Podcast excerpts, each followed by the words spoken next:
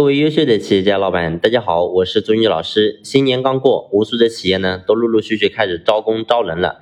那么为什么我们在年后就要开始招工招人呢？其实大家心里都非常清楚，就是因为我们年前有一部分员工年后没有再回到我们公司工作了，所以呢，如果说我们不及时进行这些岗位的招聘的话，就会导致我们企业缺人，缺人最后就会影响我们公司日常工作的开展。所以呢，很多老板。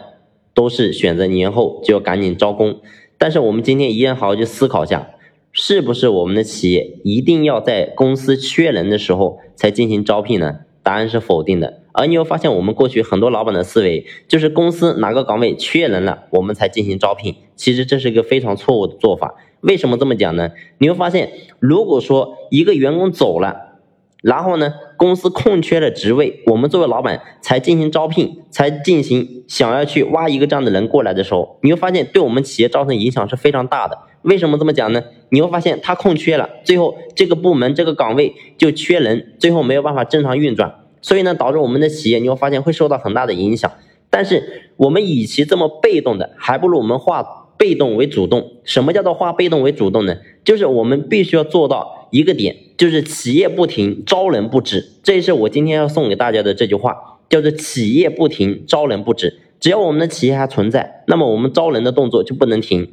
与其让员工在他离职的时候我们变得很被动，不如我们主动的去筛选员工，让那些不优秀的员工及时能够进行淘汰。所以你会发现呢，中小微民营企业其实很多老板就是在这个点没有真正的明白。你会发现，与其你是在这个地方很被动，我们化被动为主动，我们进行不断的招聘。你比如说，在一个岗位当中，我们说这个岗位，然后呢缺人缺人，那么我们就不断的招，不断招，招来之后，你会发现我们这个企业这个岗位一定不会缺人，而且呢，我们还可以进行筛选。筛选之后，如果说这个人的能力不行，这个人态度不行，我们可以随时进行淘汰，随时可以把这个人给轰走，或者说主动的让他。离职，所以呢，你会发现这样的话，我们整个部门、整个公司所有的岗位都不可能出现说因为员工离职而对我们企业造成的影响，那么我们就不存在这种问题。所以最后你会发现我们的管理会变得非常轻松。